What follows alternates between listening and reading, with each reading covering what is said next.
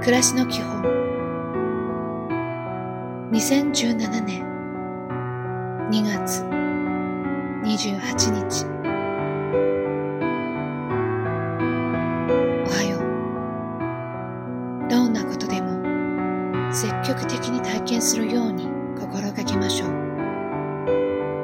体験は経験になり経験は知恵となります。知恵はあなたの暮らしや仕事を助けてくれるでしょう。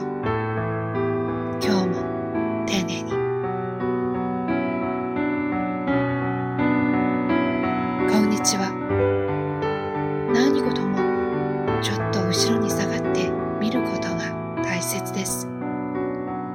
全体を見ることで見えなかった何かに気がつくことがあるのです。行き詰まった時こそ遠くから見てみましょう。